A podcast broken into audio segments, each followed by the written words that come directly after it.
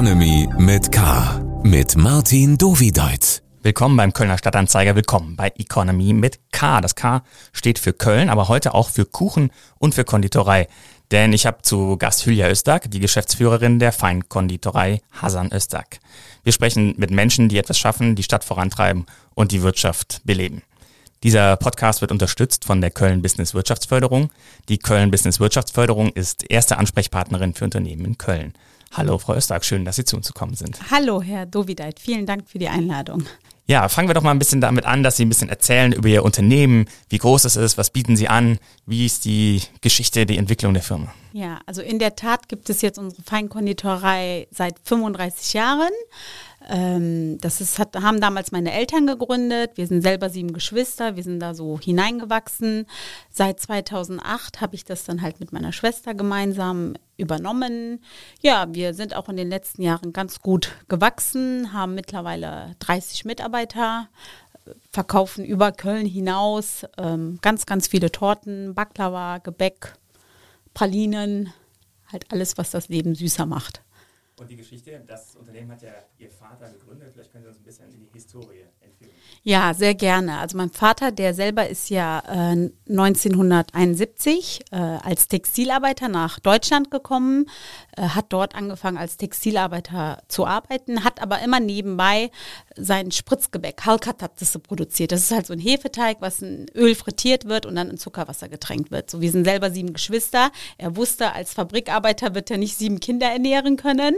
Äh, so, dann hat er eigentlich immer neben quasi seiner äh, Vollzeitarbeit immer neben nebenbei privat halt dieses Halkatattese gebacken und ist dann wirklich von Tür zu Tür gegangen, hat immer geguckt, so wo gibt es noch türkische Mitbürger, die hier leben und hat das dann halt immer so kiloweise immer an die Nachbarn verkauft, bis er dann eigentlich irgendwann entdeckt hat, dass er halt mit einem normalen Gehalt nicht über die Runden kommen wird und dass er sich dann eigentlich durch viele Hürden letztendlich irgendwann mal aus dem Münsterland entschlossen hat, quasi nach Köln in die Großstadt zu ziehen, wo der dann auch wusste, dass da halt viel mehr Potenzial ist, dass es halt dort viel mehr türkische Mitbürger gibt und wo der sich da eigentlich was aufbauen kann. Mhm. Und was ist so das klassische Produkt? Das ist das Baklava dann bei Ihnen? Ja, also Baklava ist sehr, sehr traditionell, was wir äh, heute auch noch viel anbieten, aber in der Tat, äh, wie sagt man so schön, man muss mit der Zeit gehen, um nicht mit der Zeit zu gehen, äh, ist eigentlich jetzt unser, ich sag jetzt mal, Hauptumsatz eigentlich Festtagstorten. Ne? Also wir haben dann halt irgendwann gesehen, ja, Baklava wird immer noch sehr gerne gegessen, aber dass wir dann halt irgendwann gesehen haben, man muss das Sortiment erweitern, um nur mit Süßigkeiten oder nur mit Konditorei quasi über die Runden zu kommen, dass wir dann eigentlich uns auch nach den Kunden gerichtet haben, was gibt es halt für Anfragen und dass wir uns eigentlich in den letzten Jahren sehr, sehr stark auch auf so Festtagstorten, Motivtorten spezialisiert haben. Mhm. Und wie sieht das Ihr Vater, dass Sie jetzt so die Firma so umgekrempelt haben? Ja, also früher hat er immer mit uns allen geschimpft, weil das irgendwie keiner machen wollte. Also jeder wollte etwas anderes machen und wir haben auch wirklich dann, jeder hat dann so seine Ausbildung gemacht, hat sich in tausend andere Sachen hineingeschnuppert und geguckt, was kann man da machen, aber keiner wollte den äh, elterlichen Betrieb übernehmen, äh, weil das halt früher halt nicht so Spaß gemacht hat, so als Schüler, wenn dann halt alle anderen Kinder immer so ihre Freizeit, ihre Hobbys hatten, mussten wir nach der Schule vor der Schule mal aufstehen, äh, backen, weil sich halt mein Vater damals das Personal noch nicht leisten konnte. Und das war ja so richtiges so Fettgebäck, was auch so richtig gestunken hat, also halt Öl, Ölgeruch halt. So, dann sind wir halt in die Schule und dann hieß es, oh, ihr stinkt so nach Öl, ihr riecht so nach Öl, was macht ihr denn da? Ja, meine Mutter hat Pommes gemacht. Also, ihr isst aber viel Pommes. Ne? Wir durften das dann natürlich nicht sagen, weil wir waren halt Kinder, ne? So, aber die konnten halt damals nicht anders, äh, ging halt nicht. Wir mussten dann halt mit anpacken.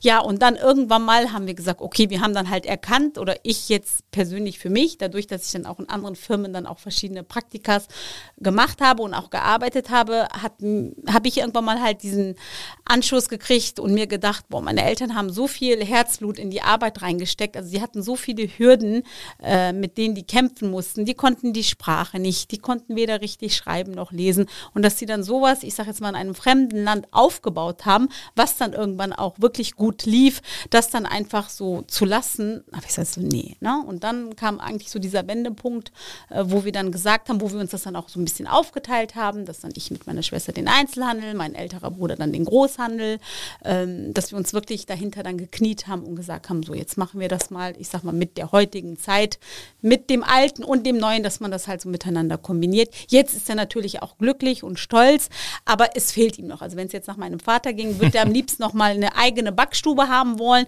wo er wirklich nach seinen eigenen Ideen und Wünschen quasi halt Konkurrenz aus der eigenen Familie. Oh, wie man es nimmt, ne? Und Sie haben gesagt, sieben Geschwister sind Sie. Wie war das in der großen Familie aufzuwachsen? Und wie viele von Ihnen sind jetzt ähm, dann der Bäckerei treu geblieben? Ja, ich meine, jeder wollte mal Chef sein. Keiner wollte sich was von dem anderen sagen lassen. Also das ist wirklich schon ähm, schwierig gewesen. Also wir hatten uns wirklich sehr, sehr oft in den Haaren. So, dann war es bei uns nochmal so, wir sind vier Jungs, drei Mädels, ne? Und dann halt bei den Jungs so kennt man, ist ja noch von früher oder man denkt, dass es so ist, dass die meinen halt, ja, so, ja, ja, wir sind die Jungs, wir können jetzt hier mehr entscheiden, etc. Wo dann halt mein Vater ganz klar immer so Prioritäten gesetzt hat und gesagt hat, so, so wer arbeitet, wer fleißig ist, der hat auch das Sagen. Ne? Also für den war dann auch egal, ob Junge oder Mädchen, bei ihm hat gezählt, wer arbeitet, der darf auch leiten, führen, etc.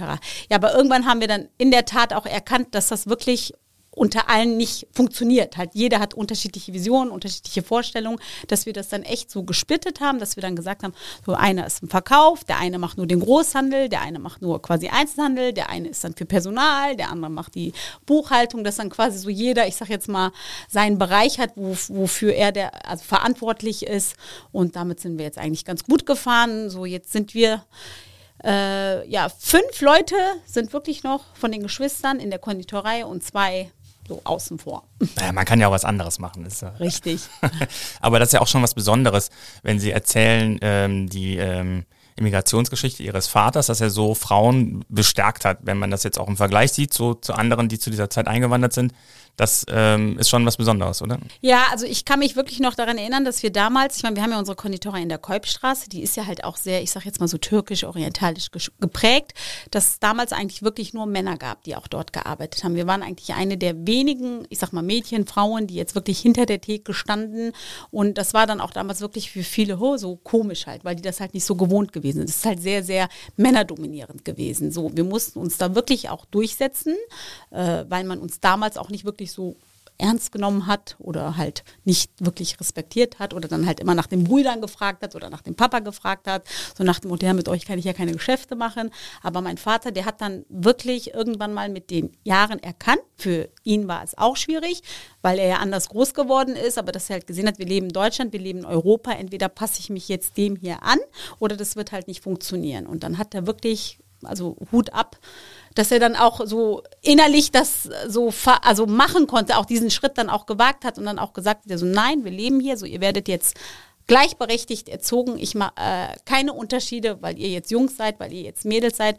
Und er hat uns wirklich sehr, sehr viel Spielraum gelassen, dass wir auch wirklich sehr, sehr, sehr viel gelernt haben durch die Selbstständigkeit. Und dann hat er auch einer Fernsehproduktion zugestimmt. Sie sind, ich glaube, wann war das? 2006? Ja, 2006, 2007, richtig. Sind Sie von Fernsehteam über mehrere Monate begleitet worden als Gen Familie? Genau, richtig. Das war ja vom WDR damals, von der OT Deal. Das war dann eine 14-teilige Dokumentation und Anfangs hieß es eigentlich, nee, das machen wir auf keinen Fall, weil das ja dann schon irgendwie sehr privat gewesen ist. Da waren wir eigentlich fast alle dagegen und wollten das nicht, aber die Ute Deal, die ist dann wirklich so hartnäckig gewesen. Sehr oft bei Ihnen einkaufen. Richtig, richtig. Eigentlich haben wir ihr anfangs sehr, sehr viele Familien vorgestellt, weil sie wollte eigentlich anfangs, sag mal, eine klassische Familie mit zwei Kindern. Äh, irgendwie ist sie dann nicht fündig geworden, dann ist sie irgendwie bei uns halt hängen geblieben und meinte dann irgendwann so, nee, ihr seid äh, perfekt dafür, ich möchte das mit euch machen. Ne? So, dann haben wir halt nochmal hin und her diskutiert und dann haben wir uns als Familie eigentlich gedacht, warum eigentlich nicht? Weil es leider immer noch so viele Vorurteile gibt, diese typischen Klischees etc., dass wir dann eigentlich gesagt haben, das ist eigentlich mal eine gute Möglichkeit, auch mal zeigen zu können, dass es eigentlich bei uns in der Familie wie in vielen, ich sage jetzt mal Anführungsstrichen, deutschen Familien eigentlich genauso gut zugeht und da eigentlich nicht viel anders ist. Und im Rückblick war es eine gute Entscheidung, es zu machen? Ja, also doch. Also wir haben es nicht bereut. Es ist auch für uns selber eine tolle Erinnerung für uns als Familie. Ähm, wir haben auch super gutes Feedback bekommen. Auch viele, die dann wirklich gekommen sind, die dann auch wirklich anfangs dachten, dass das alles gespielt ist und die dachten, das ist nicht wirklich so. Ähm, nee, also bereut haben wir das nicht. Also es war schon eine tolle Erfahrung für uns. Super. Und Sie haben eben gesagt, das Geschäft ist äh, auch gewachsen in den letzten Jahren. Ähm, wir haben 30 Mitarbeiter. Sie haben neben dem Stammgeschäft in der Kolbstraße eine Filiale und Produktion in Stammheim. Mhm. Erzählen Sie mal, wie, wann haben Sie den Entschluss gefasst zu sagen, okay, wir wollen auch wachsen und nicht bei dem einen Geschäft bleiben? Ja, es ist halt sehr, sehr eng geworden bei uns in der Produktion. es kamen halt immer mehr, mehr Bestellungen rein und wir sind irgendwie aus allen Nähten geplatzt. Äh, die Konditoren konnten sich nicht mehr frei bewegen. Wir hatten wirklich keine, keinen Platz mehr. Wir wussten nicht mehr, wohin mit den ganzen Torten. Ähm, es ist dann halt auch für das Personal schwierig gewesen, auf so engen Raum zu arbeiten, dass wir gesagt haben, nee, so funktioniert das nicht. Ne? So entweder muss man reduzieren, aber das geht nicht, weil irgendwie man wächst ja quasi da hinein. Das Unternehmen wächst automatisch. Also man kann es dann irgendwie auch nicht äh, stoppen. Ja, so dass wir uns dann halt parallel umgeschaut haben, dass wir halt in der Nähe eine Produktionsstätte finden, wo dann auch die Konditoren mit mehr Platz und auch effektiver arbeiten können. Dann haben wir auch schon so circa zwei Jahre lang gesucht. Dann haben wir halt letztendlich in Stammheim, das ist früher eine Sparkasse gewesen, hm. wo wir wirklich eine Sparkasse komplett in eine Konditorei quasi umgebaut haben. Lag noch was im Safe? Leider nein, die haben uns ihre Tresore dagelassen. Wir dachten erst, für den Tresor kriegen wir jetzt bestimmt ein paar tausend Euro. Und am Ende hat es uns 2000 Euro gekostet, den Tresor da rauszukriegen. Ah, Frecherei. Frech, ja, Frechheit. Ja, wirklich. Ja, und es ist halt in der Nähe Mülheim-Stammheim, das sind ja ein paar Minuten voneinander entfernt. Und das war eigentlich auch so, ich sag mal, die beste Entscheidung, die wir machen konnten. Sogar das wird jetzt zu eng. Das, das heißt schon weitere Wachstumspläne oder? Nein, nein, nein, nein. Also äh, man freut sich, wenn das Unternehmen wächst. Ähm, aber es ist auch sehr schwierig, es ist auch sehr anstrengend. Ne? Also mit, ich sag mal, mit dem Wachstum stellt man sich ja auch ganz neuen Herausforderungen. Man braucht mehr Personal, man braucht mehr Fachkräfte, man muss ja auch den Kunden gerecht werden. Und ich sag mal, Personal, wie in vielen Branchen, ist es halt ein Thema, was immer sehr, sehr schwierig ist, gerade jetzt auch in unserem Bereich. Wir haben halt so spezielle Produkte. Ich sag, wir haben viele orientalische Produkte. Man möchte halt immer up to date sein. Man möchte halt den Kunden das geben, wonach die fragen. Aber es tut sich halt sehr, sehr schwierig mit dem Fachpersonal, das zu finden. Und jetzt auch gerade gezielt zu so Konditoren. Ich sag mal, die, die Mischung aus, ich sag mal, aus so türkischen Produkten und jetzt auch, ich sag mal, aus klassischen deutschen Buttercremetorten, äh, dass man da halt beides bedient. Mhm. Ne? Und man findet halt nichts. Und jetzt haben wir halt versucht, aus der Türkei Personal ähm, hierher zu holen. Es gibt ja seit neuestem dieses Fachkräfteeinwanderungsgesetz, wo man ja Fachkräfte auch aus Drittländern hierher holen kann, wo ich mich sehr stark hineingekniet habe, um das Fachpersonal auch aus der Türkei hierher zu holen. Ähm, aber was dann leider wieder halt, ich sag mal, an der Bürokratie hier scheitert. Ärger mit der Handwerkskammer, richtig.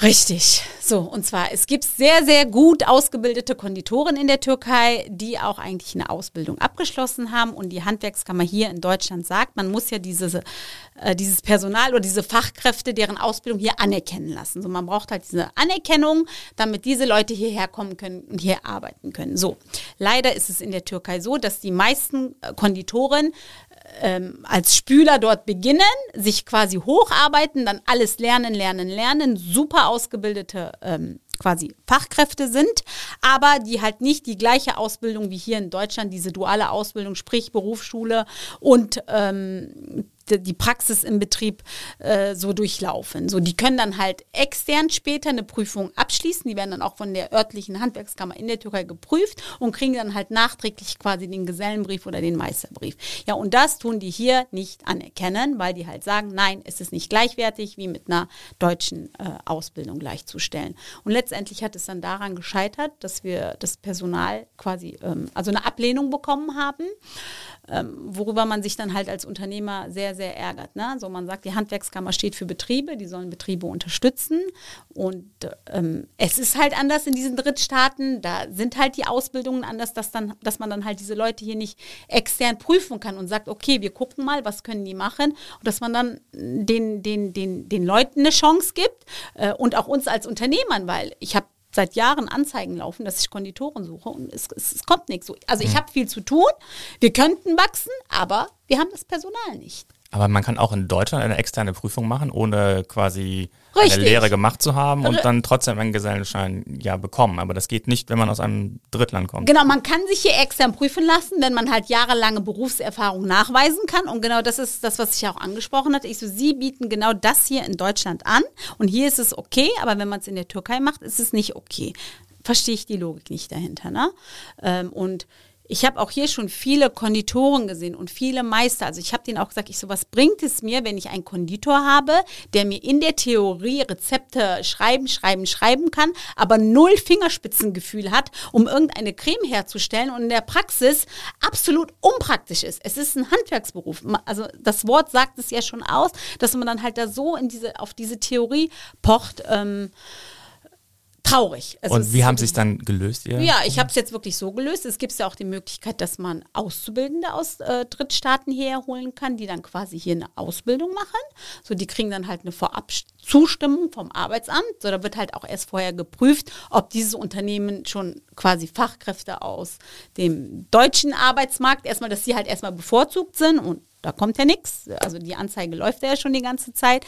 Ja, und dass sich jetzt so quasi, ich sage jetzt mal zwei Konditoren hier jetzt quasi die Ausbildung begonnen haben, was aber eigentlich Fachkräfte sind, aber ich quasi so den theoretischen Teil halt damit abdecken kann. Ne? So, aber da ist halt jetzt das Problem, die äh, können die deutsche Sprache nicht so gut. So, ich habe denen jetzt einen Privatkurs gebucht, äh, damit die halt Deutsch lernen, damit die halt auch in der Schule Anschluss finden, aber es ist halt schwierig. Ne? Mhm. Äh, also man lernt nicht so schnell eine Sprache, dass man quasi in der Berufsschule nochmal die Fachsprache, dass man da auch jetzt alles versteht. So, und da hatte ich jetzt nochmal halt äh, auch angerufen und gefragt, ob es da irgendwie nicht andere Möglichkeiten gibt, dass man nicht irgendwie anders äh, geprüft werden kann mit einem Übersetzer.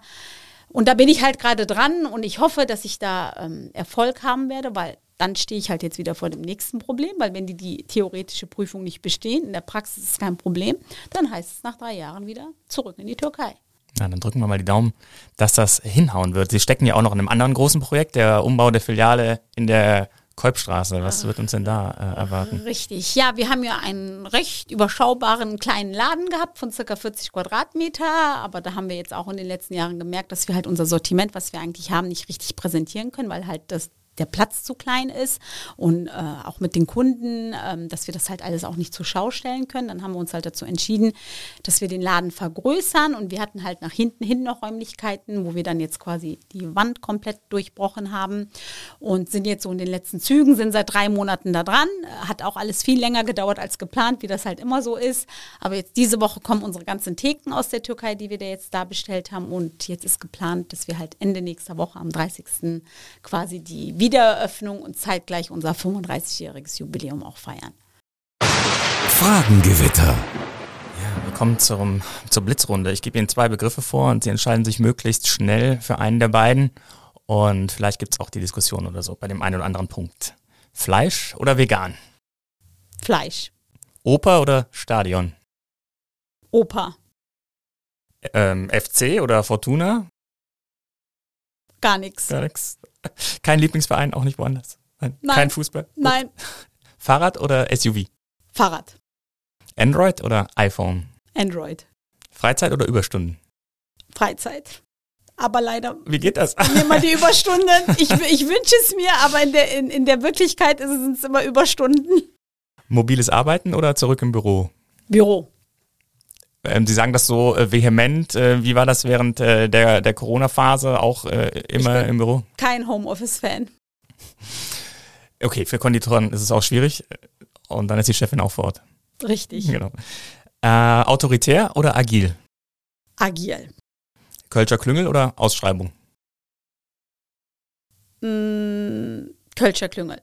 Wie sieht der Kölscher Klüngel in der Kolbstraße aus? Hm, ja, man unterschätzt das immer, ne?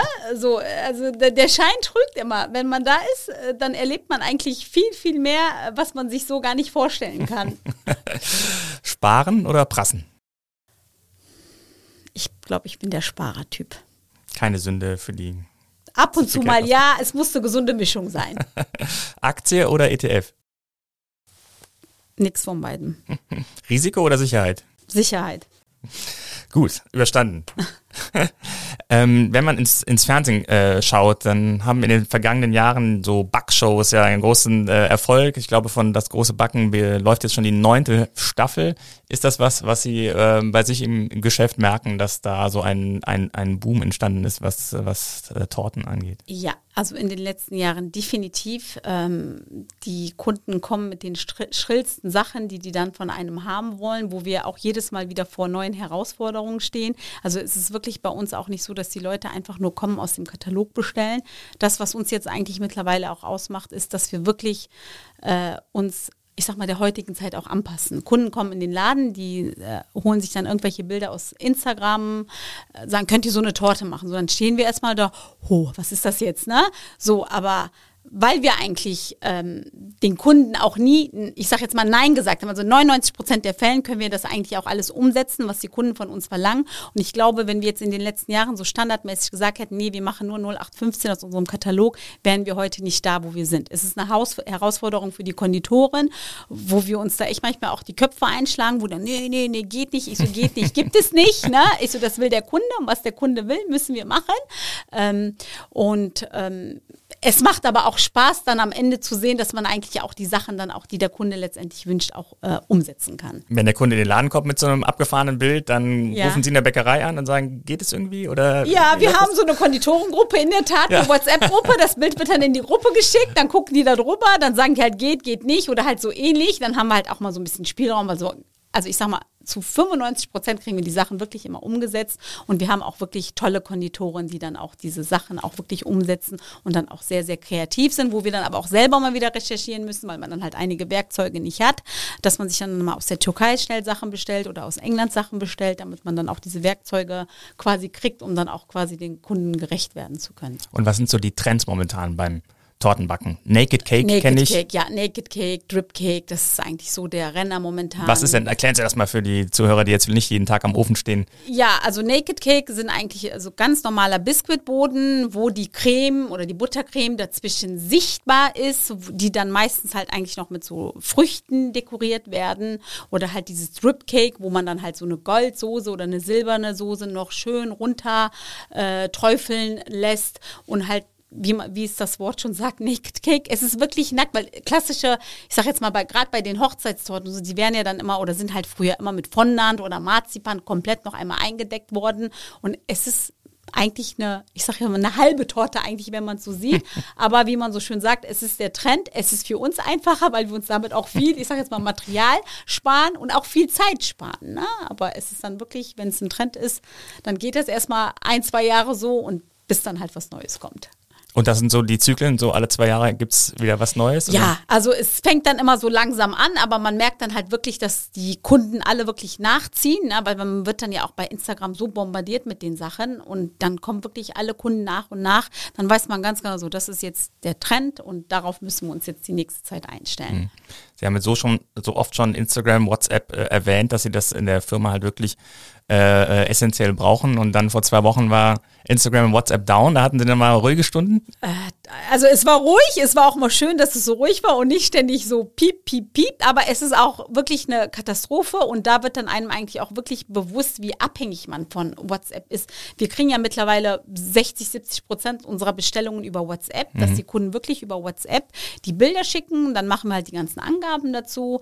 Dann halt überweist der Kunde. Wir machen ja auch unheimlich viele Fototorten äh, wo dann halt Bilder ausgedruckt werden müssen oder wo dann halt diese ganzen Vorlagen von den Kunden sind, wie die Torten aussehen sollen. So, wenn das nicht funktioniert, wir müssen die Bestellungen aufschreiben, aber wir können auf nichts zugreifen. so, wir müssen uns ja jetzt auch vorbereiten. Also wenn das jetzt wirklich so zwei, drei Tage so gegangen wäre und das wäre jetzt beispielsweise auf ein Wochenende, auf einen Samstag gefallen, ich glaube, dann hätten wir sehr, sehr viele Kunden gehabt, die sehr, sehr böse gewesen wären, wenn sie keine Hochzeits- oder Geburtstagssorte gehabt hätten. Oder wir hätten dann einfach fantasieren müssen. Ja, interessant. Das war so ein kleines Unternehmen auch halt, die, äh, ja. äh, die großen Player so äh, bedeutend sind für den, äh, für den Alltag. Richtig. Sie haben jetzt eben Fondant erwähnt. Das ist das äh, Material, das ist so eine Zuckermasse, die um die Torten gemacht wird. Ähm, damit kriegt man quasi ja jede Form hin, die man möchte als Kuchen, richtig? Richtig. Ne? Das ist ja, es gibt ja einmal Fondant, womit man, das ist ja so eine Puderzuckerausrollmasse, womit man die Torten eindecken kann. Und dann gibt es nochmal Fondant als Modelliermasse, womit man halt viele Figürchen modellieren kann, wie jetzt zum Beispiel, wenn jetzt Einhörner Einhörner, die sind ja jetzt auch total äh, trendy, hier diese ganzen Einhorntorten, ähm, dass man halt diese ganzen Sachen quasi von Hand aus modelliert. Ne? Und das kann wirklich auch nicht jeder, dafür braucht man wirklich äh, Talent, ne? man muss es gerne machen. Ähm, bei, bei uns in der Konditorei sind auch mittlerweile wirklich vier Leute, die wirklich nur modellieren für diese ganzen Torten, ob dann Blümchen und Spider-Man-Figuren und ähm, Pilze und äh, Puzzle und schieß mich tot, was es da halt alles gibt. Ja, ich habe in der Fotokollektion äh, gesehen, dass Spider-Man anscheinend sehr gefragt ist. Ja, also sie machen ja auch unheimlich viele halt Geburtstagstorten. Also es ist wirklich auch, da ist es genauso. Was gucken die Kinder aktuell? Dann hast du mal eine Spider-Man-Zeit, eine Einhorn-Zeit, dann diese LOL, äh, dann gibt es halt Batman. Das ist echt Wahnsinn. Also äh, in dem Zusammenhang kriegt man auch immer wirklich mit, was bei den Kindern so aktuell ist momentan.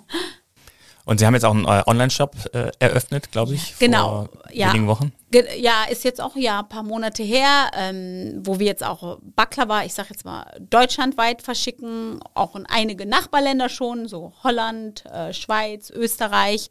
Ja, weil wir haben halt sehr, sehr viele Anfragen, auch wirklich immer aus weiter her, weil also die Kolbstraße ist ja ein Ort, die auch von vielen Nicht-Kölnern besucht wird. Also es gibt halt wirklich viele, viele, die dann aus anderen Städten äh, wirklich in die Kolbstraße kommen, um dort auch lecker, ich sage jetzt mal türkisch, essen zu gehen. Das ist so ein bisschen Heimatgefühl, was die Leute dann auch kriegen oder viele, die aus anderen Städten, beispielsweise jetzt Frankfurt, Stuttgart, München, die dann Leute hier besuchen kommen, die dann in der Kolbstraße essen gehen und dann anschließend bei uns halt beispielsweise Baklava kaufen. Und die fragen dann, oh, warum habt ihr dann keine Filiale da, keine Filiale hier kein, und warum macht ihr das nicht? Und dann hatten wir halt auch oft die Anfragen, warum wir die Sachen auch nicht versenden können, so dass wir gesagt haben, okay, hier digitales Zeitalter, man muss, ne, es ist ja jetzt auch in Corona hat man das ja jetzt auch wieder mitbekommen, wie wichtig das eigentlich ist, dass wir gesagt haben, okay, zweites Standbein, Online-Shop.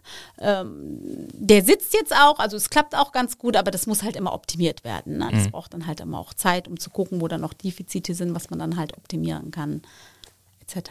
Ja, ist natürlich eine ganz neue äh, Herausforderung. Richtig. Sie haben gerade äh, Corona angesprochen. Vielleicht können wir ja in die Zeit auch nochmal zurückblicken wie das war, erste Welle und was dann äh, das für Sie und Ihr äh, Geschäft bedeutet ja. hat. Also bei der ersten Welle, muss ich ganz ehrlich sagen, war ich auch so kurz vor dem Herzinfarkt. Da hatte ich auch schlaflose Nächte, weil wir hatten auch in der Tat fast 70 Prozent Umsatzeinbruch, weil dann kam ja nur noch Storno, Storno, Storno, Storno, also die ganzen Keine Hochzeitstorten. Genau, weil wir halt sehr, sehr stark abhängig auch von diesen ganzen Hochzeitstorten, Geburtstag, Kommunions, Tauftorten etc. sind. Ähm, dann kamen wirklich, also ich glaube, 99 Prozent der Anrufe, die wir bekommen bekommen hatten, waren nur Stornierungen, Stornierungen, Stornierungen. Ne? So, dann haben wir halt fast alle Mitarbeiter auch in Kurzarbeit geschickt gehabt. Und man wusste ja nicht, was jetzt kommt, wie lange das gehen wird, etc. So, der März und April war wirklich, also ich hatte wirklich, ich glaube, keine Nacht ruhig geschlafen, weil man halt nicht wusste, wie das weitergeht. Ne? So, ja, dann kam der Mai und dann muss ich ganz ehrlich sagen, dass uns der türkische Fastenmonat Ramadan eigentlich gerettet hat. Ne? Äh, weil da halt dann unheimlich viel Baklava gegessen wird. Und da hat man dann eigentlich auch gemerkt, dass die Leute sich irgendwie an die Situation Situation gewöhnt haben und gemerkt haben, es muss irgendwie weitergehen. Und ich sag mal, gegessen wird immer. Ne? So, das war eigentlich unser, unser großer Vorteil. So, natürlich war es dann nicht jetzt wie vor Corona. Wir hatten unsere Umsatzeinbußen etc., aber es hat sich dann noch so im Rahmen gehalten, dass es dann wieder so ein bisschen bergauf ging. Dann wurde ja eh wieder alles gelockert. Und bei der zweiten Welle, muss ich ganz ehrlich sagen, war es dann so, dass die Leute sich eigentlich, ich sag mal, das Feiern in Anführungsstrichen nicht wegnehmen lassen hatten.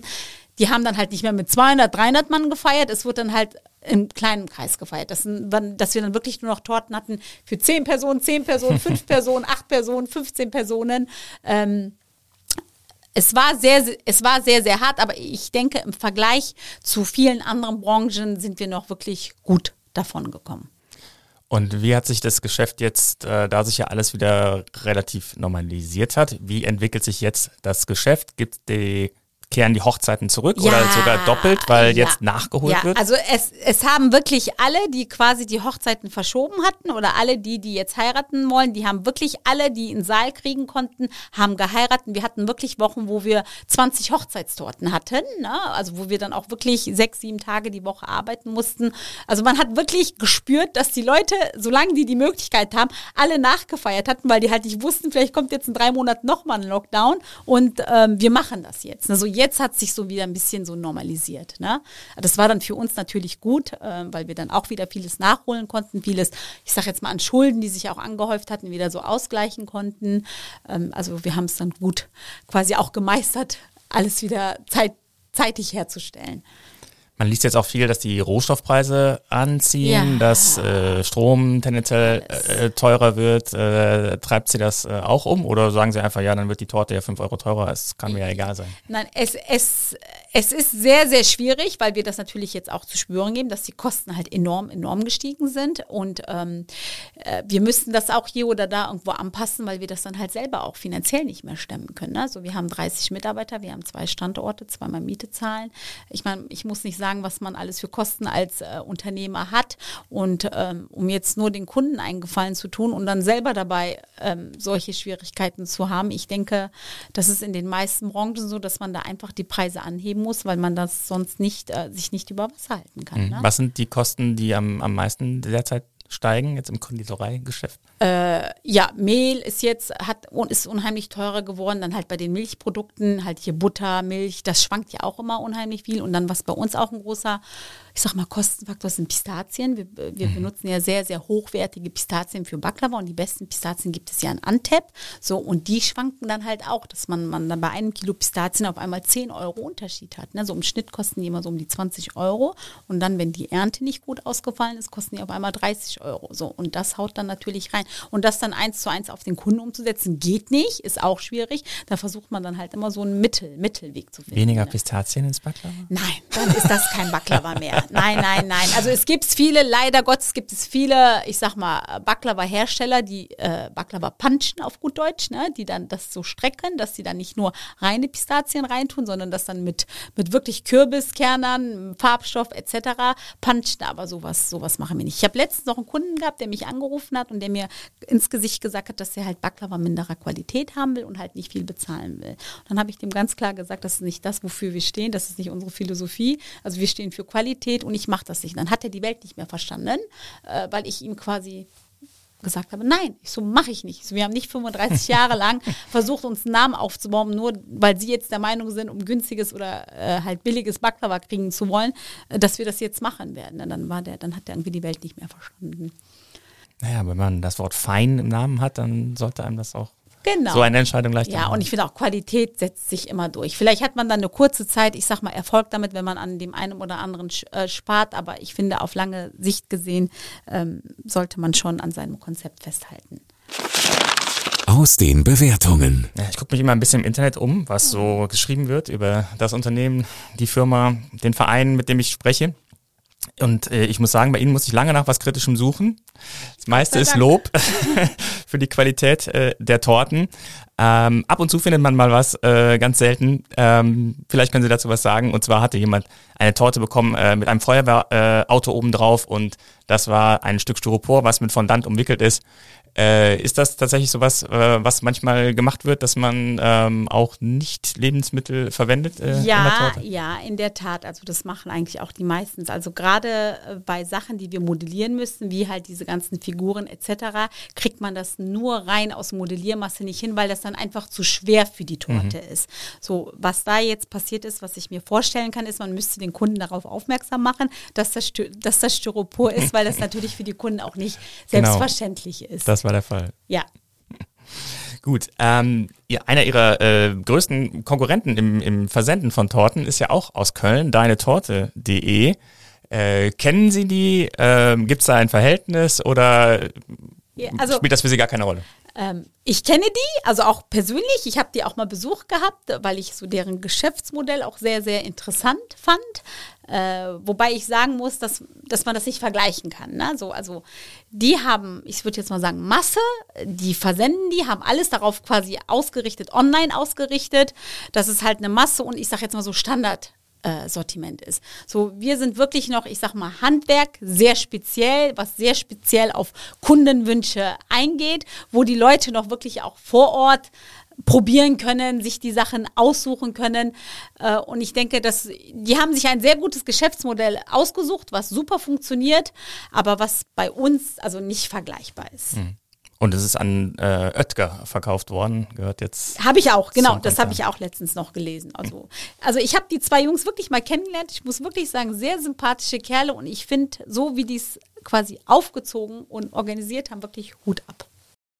Vielleicht äh, haben die mehr Glück, Konditoren zu finden. Das werde ich sie dann vielleicht auch mal bei Gelegenheit fragen. Ja. Vielleicht zum Schluss noch äh, ein, ein ernsteres Thema. Sie haben ja äh, angesprochen, dass Sie schon immer quasi in der Kolbstraße sitzen, seitdem es äh, die Filiale gibt zumindest. Und äh, die Kolbstraße hat ja in der Vergangenheit auch äh, durch den Anschlag natürlich äh, eine, eine schwere Zeit gehabt. Ist das was, was immer noch zu spüren ist oder äh, sind, die, sind die Narben da verheilt? Also es sind ja jetzt auch schon sehr, sehr viele Jahre vergangen. Ähm, so und irgendwann, man, man, man gewöhnt sich ja, ich sage jetzt mal, an den Zustand und durch den, ich sag mal, durch den Alltagsstress etc. denkt man dann natürlich nicht mehr so häufig nach, wie das jetzt in den Anfangsjahren gewesen ist. Ähm, ich finde, man muss auch irgendwann mal mit Sachen abschließen. Das Leben geht natürlich auch weiter.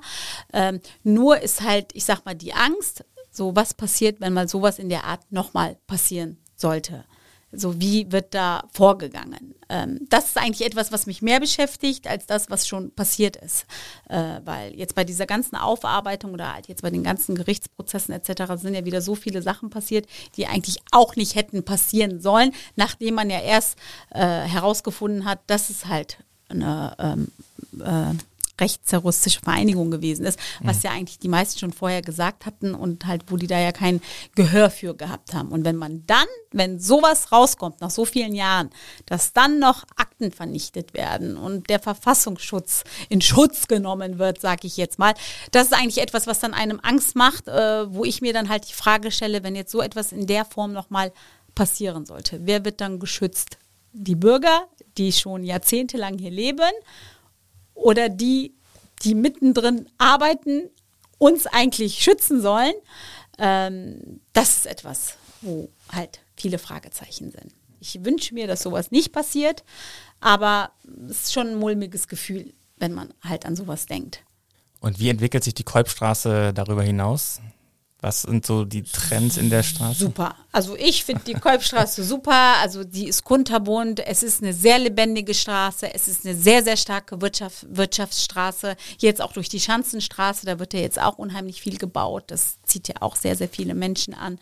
Ähm, also ich finde jetzt auch im Vergleich zu früher, wie viel Arbeitsplätze die Straße an sich geschaffen hat, etc. Es hat seinen eigenen Flair, es ist speziell, aber ich finde, das ist auch das, was die Straße ausmacht. Mülheim wandelt sich ja in den nächsten Jahren durch die großen Baugebiete, die es dort gibt. Genau. Befürchten Sie so ein bisschen, dass es so diese Gentrifizierung einsetzt und Mülheim halt auch, auch so hip wird? Ich meine, durch die Schanzenstraße hat es ja schon so ein bisschen den, den Touch, dass das, äh, dass das Bild äh, ändern könnte oder eher zum Positiven? Ich denke eher, dass es eine Bereicherung ist und dass es das auch zum Positiven ändern wird, weil es ist dann auch durch die Schanzenstraße, was da jetzt auch alles entsteht, finde ich, ist es eine Bereicherung und auch die Vielfältigkeit, die das, das dann auch nicht mehr so einseitig ist und dass es dann auch ganz, ganz gemischte Menschen auch quasi anzieht. Ne?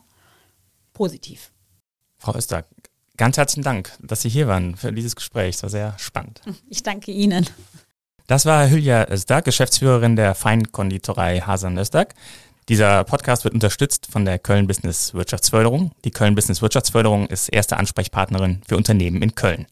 Die Abonnenten des Kölner Stadtanzeiger machen es möglich, dass sie diesen Podcast und auch andere Podcasts von uns hören können. Und ähm, wenn Sie noch nicht Abonnent sind, freue ich mich, wenn Sie auf ksta.de-abo einmal vorbei, bei, vorbeischauen. Ich möchte Ihnen auch noch Stadt mit K News für Köln ans Herz legen. Das ist unser neuer Podcast, Montag bis Freitag, immer am Nachmittag, die News aus Köln und der Region. Wir hören uns dann in der kommenden Woche wieder bei Economy mit K, demnächst auch im Wechsel mit meinem Kollegen Lars French in der Gesprächsführung. Ich freue mich über jeden, der uns abonniert und empfiehlt und wünsche einen schönen Tag.